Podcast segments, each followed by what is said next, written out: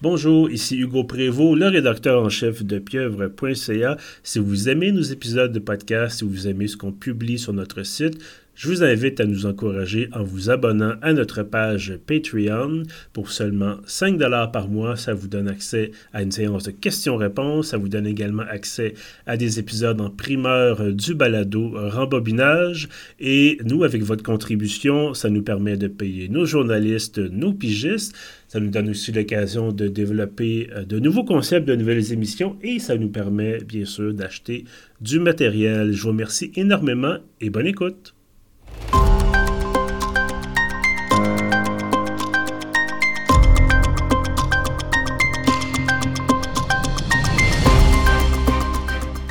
Alexandre Drolet, bonjour. Allô, Hugo. Bienvenue à Entretien journalistique. Merci de m'avoir invité. Euh, ben écoute, merci d'avoir trouvé un trou. Je sais que tu étais quelqu'un de, très occupé ces temps-ci euh, avec le Festival été de Québec. D'ailleurs, ben, en fait, on va le dire, tu es journaliste à Radio-Canada à Québec. Euh, donc, c'est ça. En ce moment, c'est le FEQ. Euh, je te vois, je vois tes publications, puis on aura l'occasion d'en reparler durant l'entrevue. Mais euh, il se passe beaucoup de choses quand même. Il y a beaucoup d'activités.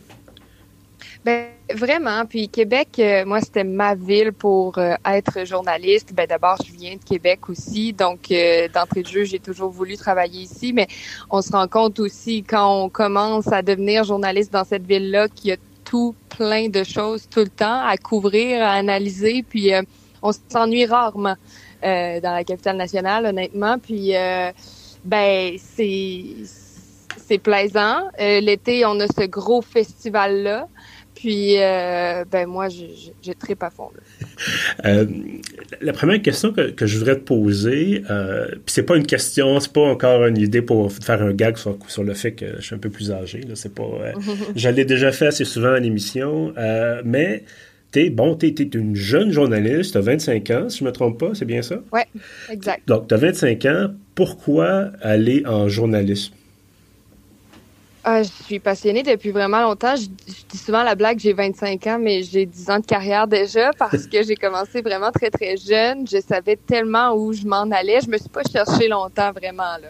Puis euh, à 14 ans, j'étais sur les ondes de Télémag Québec, qui est la télé communautaire à Québec. Puis euh, euh, déjà là, je savais que je voulais interviewer des gens, je voulais être euh, dans le feu de l'action. J'avais pas encore développé cette grande passion-là pour l'actualité, là, qui est venue quand même un peu plus tard qu'à 14 ans. Mm-hmm. Mais quand même, ça a commencé jeune. Et euh, ben, en me cherchant pas vraiment, puis en étant vraiment sûre d'où je m'en allais, ben ça a été quand même assez rapide comme cheminement. Puis je dis souvent que c'est une chance, tu sais, de savoir ce qu'on veut faire dans la vie, euh, parce que c'est pas donné à tout le monde, puis c'est vraiment correct aussi de se chercher. Mais moi, j'avais cette chance-là de savoir depuis longtemps que je voulais faire ça euh, pour plein de raisons. Tu sais, mes, mes parents sont pas du tout, du tout dans le domaine, mais et, étaient quand même de, grands consommateurs de, de nouvelles puis d'actualités mm-hmm. en général. Donc, on en écoutait beaucoup chez moi. Puis dès que j'ai commencé à être un peu plus vieille pour comprendre c'était quoi un bulletin de nouvelles ou un téléjournal, puis on changeait souvent de poste là, ben ça m'a permis de dire OK, ben ça c'est vraiment le métier le plus cool, puis il faut que je le fasse. Euh, ben effectivement, donc tu avais cette, cette influence-là, cette envie-là de, de, plonger dans le journalisme. Par contre, euh, tu n'as pas pris la voie traditionnelle, c'est-à-dire, bon, j'ai ton, ta liste d'articles et de contenus euh, publiés sur le, le, site de Radio-Canada sous les yeux. Euh, il y a une vingtaine de contenus, mais on te connaît surtout euh, parce que tu es vidéo-journaliste. Euh, peux-tu nous définir, parce que bon, on connaît les journalistes télé, il y en a un très grand nombre, à Radio-Canada ailleurs aussi, bien sûr. Qu'est-ce que c'est? C'est quoi la différence entre un, un ou une vidéo-journaliste et un journaliste télé? Ben, il y a le mot vidéo hein, qui est vraiment important, puis qui vient faire en sorte qu'on doit faire nos propres vidéos. Donc, euh, on pourra sûrement en parler davantage, là, mais moi, présentement, je suis au iPhone et je fais tout euh, avec cet outil-là. Mais il y a des vidéos journalistes euh, sur tous les réseaux, puis notamment Radio-Canada, qui utilisent les caméras eux-mêmes, puis qui sont, dans le fond, leurs propres caméramans. C'est tout un métier en soi, être caméraman. Donc, quand on l'ajoute à celui d'être journaliste, qui est, selon moi, un autre très grand métier, mhm. ben c'est sûr que les journées euh, sont pas plates. Hein? Donc, euh, être vidéo journaliste, c'est d'ajouter tout l'aspect visuel de, puis tout l'aspect technique. Puis c'est grand l'aspect technique. Quand on baigne dans ce métier-là, souvent, quand on devient journaliste, on est content d'avoir un caméraman à nos côtés ou un, réalisateur pour euh, pour s'occuper de ces aspects-là. Puis là, quand on devient tout en un, ben je pense qu'il y a beaucoup d'avantages à ça, c'est-à-dire d'être de plus en plus autonome. Mais en même temps, ça vient avec beaucoup de responsabilités sur le terrain. Est-ce que c'était un choix ou est-ce que ça c'était une demande de tes patrons? Comment ça s'est déroulé?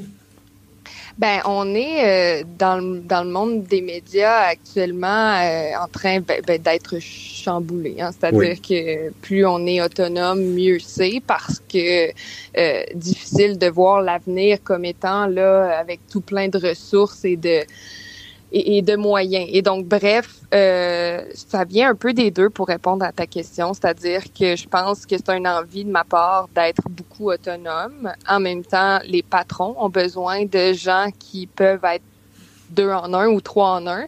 Euh, donc un désir de part et d'autre, mais euh, moi je serais pas là, je, pourrais pas avoir tout l'équipement que les équipes radio canadiennes ont. sais, le but d'être vidéojournaliste puis d'avoir accepté de faire ça à fond la caisse, c'était parce qu'on est en train de réduire l'équipement à son plein maximum, puis c'est-à-dire d'avoir des petits micros un petit iPhone, puis d'être capable. sais, moi, je suis pas capable d'aider un caméraman sur le terrain parce que leurs caméras sont trop lourdes. Donc, je pourrais pas, dans le point vidéo journaliste, là, si c'était les grosses, grosses euh, caméras qu'on a habituellement sur le terrain. Mais en réduisant l'aspect technique au maximum, ben là, je me suis sentie assez solide pour devenir vidéojournaliste sur ta page Instagram, puis on aura l'occasion de parler d'Instagram dans, quelques minutes, mm-hmm. euh, ta description, c'est tu fais de la télé verticale. Bon, verticale, évidemment, pour le format cellulaire, le format de téléphone. Euh, comment est-ce que ça influence la façon de, de, de, tourner, de présenter l'actualité, de savoir qu'il faut que tu casses ton, ton image dans un, un écran vertical comme ça? Ça influence absolument tout. Euh, de A à Z. Puis euh, des fois, je surprends les gens en disant ça, mais honnêtement, il n'y a rien de pareil que la télévision. Tout doit être repensé du début à la fin. Et il n'y a plus rien qui fonctionne avec ni les euh, façons de faire à Radio-Canada, ni la régie, ni le téléjournal, ni on ne, on ne cadre plus dans aucun moule. Il faut tout recommencer. Faire de la vidéo verticale, puis de la télé verticale, comme je l'appelle, c'est un autre monde. Donc, on dit souvent à Radio-Canada qu'on a trois plateformes, le web, la radio, la télé, mais moi, j'en ajoute une quatrième avec le vertical parce que on, ne peut pas entrer dans aucun cadre qui est déjà prédéfini. Donc, ça change nos journées au maximum et nos façons de faire, doit, on doit constamment se réinventer. Puis le but de, de miser autant sur le vertical, ben c'est comme tu l'as dit, c'est d'être le plus possible de prendre l'écran complet hein, du téléphone cellulaire parce que c'est le public qu'on essaie d'aller chercher les gens qui nous consomment via leur cellulaire, mais ce que ça fait, c'est qu'on n'a pas les outils qui sont développés pour ça. Puis ça mhm. peut paraître vraiment euh, un peu con, hein, dit comme ça. C'est ben voyons comment ça à Radio Canada vous avez pas les. Ben c'est parce que tout a été pensé en 16-9, c'est-à-dire en version horizontale. Mhm. Toutes les caméras sont faites comme ça, puis nos régies sont faites comme ça, puis même nos nos serveurs où est-ce que les journalistes arrivent pour déposer leur leurs images puis leurs entrevues, ben c'est des serveurs, ce sont des serveurs qui sont faits pour accueillir de la vidéo horizontale. Puis moi, ben ça fonctionne même pas quand je viens pour mettre mes images puis mes entrevues dans ce cadre-là. Donc il y a plein d'exemples qui, qui me viennent en tête là, qui font en sorte juste ce matin là. Hier, j'ai réussi à avoir une entrevue exclusive au festival d'été. Puis des fois, les entrevues me sont accordées justement parce que je suis au iPhone, parce qu'il y a mhm. aussi plein d'avantages là à être au iPhone. Mais ce que ça fait, c'est que là, je fais cette entrevue-là, puis le téléjournal veut la reprendre, mais c'est difficile de mettre une entrevue verticale prise au iPhone dans les télés 60 pouces des gens. Hein. Présentement, on n'est pas habitué à, ça, puis ce contraste-là. Donc, bref, ça vient vraiment tout changer, faire de la verticale. Mais donc, à ce moment-là, c'est quoi, il y, a une autre équipe de montage ou tu fais ton propre montage? Comment ça marche? Moi, je peux pas avoir les mêmes monteurs euh, que dans la salle des nouvelles à Québec. Donc, j'ai mon propre monteur qui s'appelle Guillaume, avec qui je fais tous mes projets, parce que lui, il est habitué de, de faire du montage avec de la vidéo verticale. Puis, euh, on a formé deux, trois autres personnes, mais euh, vraiment, c'est tout un autre monde. Puis, ça prend de la formation, puis c'est même pas tout le monde qui est capable de gérer, là, de monter de la verticale, parce que même nos nos nos logiciels de montage qu'on utilise ne sont même pas les mêmes que ceux dans la salle des nouvelles. Donc, c'est vraiment quelque chose à part, effectivement. Euh, quand tu fais ta, bon, appelons-la la télé verticale, c'est quand même une belle expression, mm-hmm. euh, tu te mets beaucoup de l'avant, ce qui est normal parce que tu présentes l'actualité, c'est un peu comme une espèce de mini-chef d'antenne, si on veut. Euh, ça fait en sorte que tu es une personnalité qui, avec le temps, devient très publique. Euh, comment comment tu, tu, tu, tu vois cette, cette idée-là? Est-ce que tu te sens... Parce que généralement, les journalistes, on se dit, OK, on n'est pas dans la nouvelle, on fait pas la nouvelle, on rapporte les faits. évidemment, je suis pas en train de dire que tu, te places au cœur de la nouvelle, mais veux, veux pas, euh, tu ben c'est ça, tu présentes l'actualité, on voit ton visage. Euh, dans tes vidéos, généralement, je pense pas avoir vu une de tes vidéos où tu n'es pas à l'écran au moins quelques instants. Euh, comment, comment tu vis ça, cette espèce de, de finalement de vie publique? Euh, ben, c'est très nouveau, c'est très nouveau pour moi. Puis on a essayé, on, essaie tellement de mettre de l'avant ce qu'on fait en ce moment euh, qu'effectivement, ça vient avec une nouvelle, euh, ben, tout plein de nouvelles choses que j'avais jamais faites. Là, ça passe de, de faire des des séances de photos avec nos chefs d'antenne à Québec. Puis moi, j'étais pas, j'étais pas habituée de faire ça. Puis effectivement, je me mets beaucoup plus de l'avant qu'un reportage habituel radio-canadien au téléjournal euh, pour tout plein de raisons. Là. Puis la première, euh, c'est euh, c'est parce que ça fait partie des codes du web mhm. de, de mettre un visage. Hein. Euh, c'est ce que les gens veulent. Mais on a aussi des raisons un peu plus profondes qui sont du fait qu'on veut aller rejoindre un public plus jeune. J'ai un visage jeune, je suis jeune de toute façon, et euh, ben on veut le mettre de l'avant un peu, puis pas euh, s'assurer qu'on me voit jamais. Puis, mais tu sais, quand on a des images fortes, on joue les images fortes. puis effectivement, là, tu l'as mentionné, c'est pas moi qui est au centre de l'histoire, mais on veut voir la personne qui nous parle encore plus quand on est sur nos cellulaires que quand on regarde la Donc ça, on l'a remarqué. Puis c'est pour ça qu'on me voit tout le temps dans les vidéos. Après ça, ben de vivre avec, euh, tu sais, je me considère pas comme un, personnage public pour l'instant. Euh, en même temps, souvent euh, Bruno Savard, notre chef d'antenne à Québec, ben c'est un ami à moi. Puis quand on, se promène sur la rue Saint-Jean pour aller chercher un café, ben il y en a qui me reconnaissent puis ils reconnaissent pas Bruno. Puis là on voit c'est quoi les publics, tu sais. Puis moi ça me ça me sidère. Je comprends pas là, parce que tu sais, j'écoutais Bruno puis j'ai une très grande admiration, mais là on voit qu'il commence à avoir un public pour l'iPhone puis le cellulaire puis un public pour la télé puis souvent l'un n'écoute pas l'autre. Quand on cherche ton nom sur Google, euh, premier résultat qu'on a, c'est ta page Instagram. Tu publies régulièrement, bon, des stories, des photos. Euh, est-ce que, comme, appelons ça de personnalité publique, entre guillemets, là, je n'étais pas là prête, en tout cas, à avoir accepté le, le terme, c'est tout à fait correct. Est-ce que tu te modères? Est-ce que tu te dis, bon, euh, je, fais attention? Est-ce que tu as un autre compte où tu as, les cheveux pas faits, tu es en pyjama? puis, euh, comment, comment tu sépares un peu le, public du privé dans ce cas-là? Euh, ben, on a des codes, hein, on a des normes et pratiques journalistiques à Radio-Canada que c'est sûr que je, je suis à la lettre, peu importe que, le réseau social sur lequel je suis, mais honnêtement, pour ce qui est des cheveux pas faits, là, puis C'était plus une blague que d'autres choses, mais...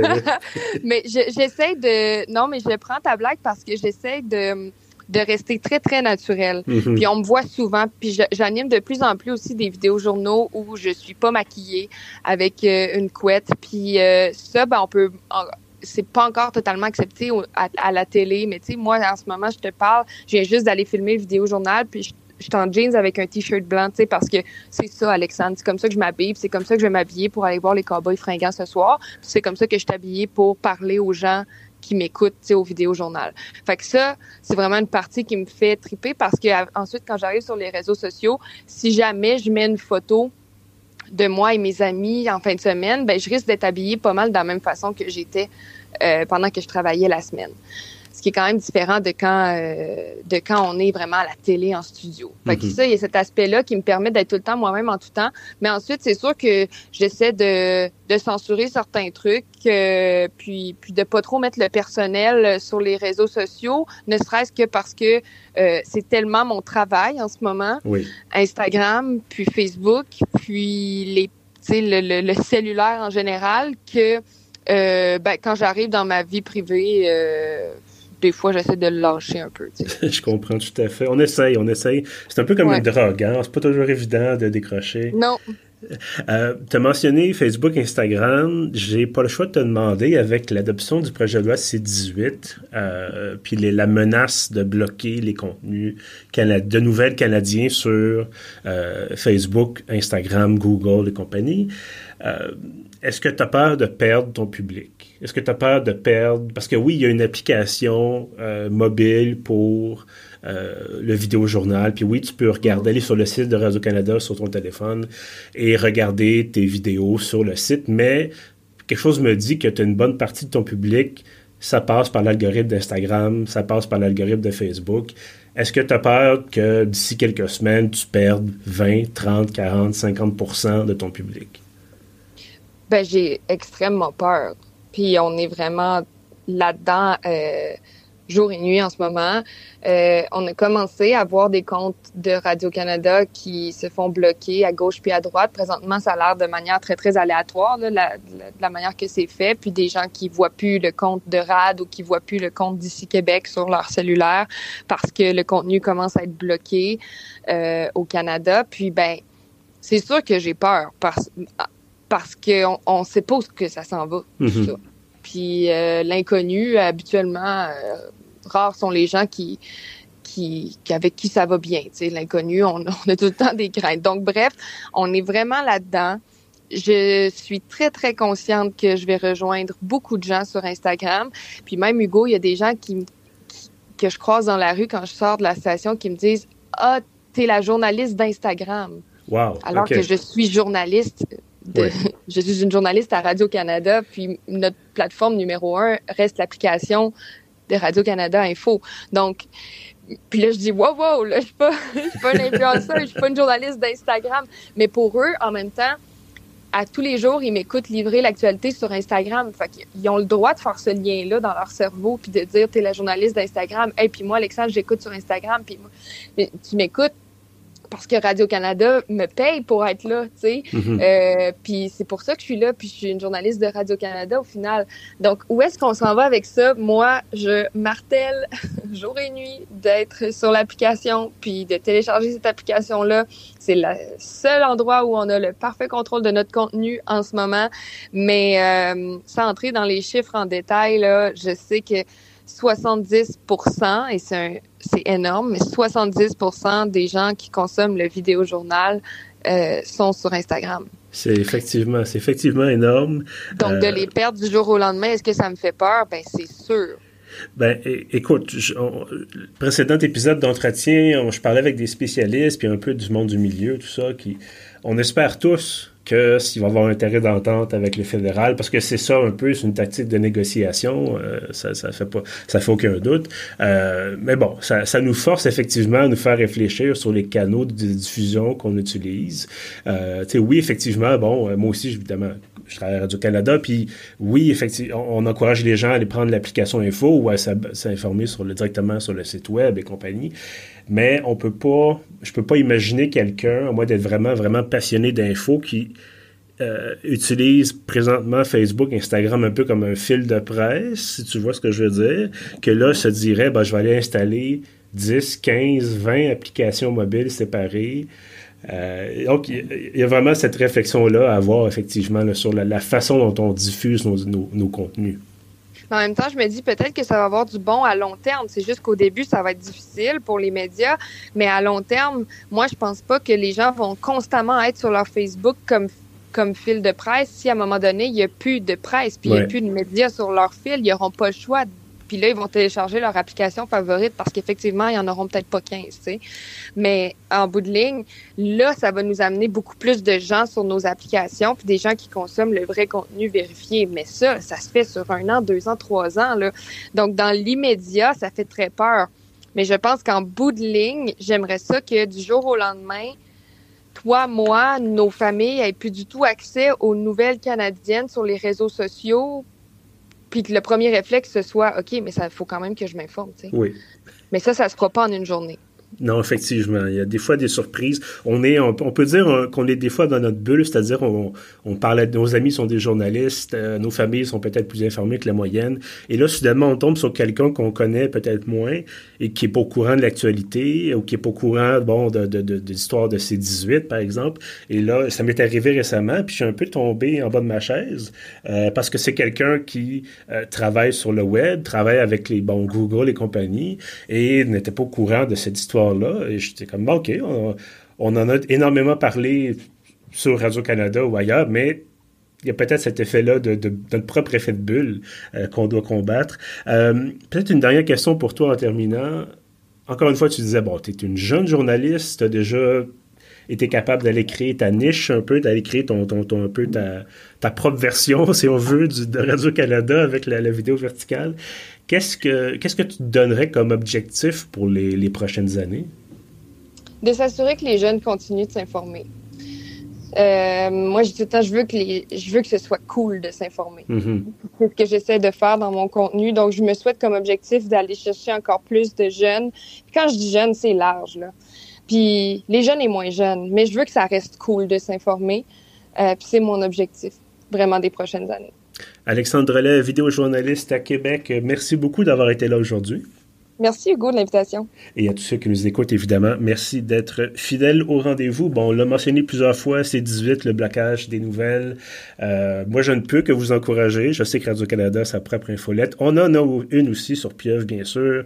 Euh, vous avez, ça vous donne accès à tous nos contenus, donc chaque samedi matin. Euh, c'est gratuit, évidemment. Et vous pouvez vous abonner donc en allant directement sur le site. Ça prend quelques secondes, il y a un formulaire à remplir. Sur ce, je vous dis merci et à bientôt.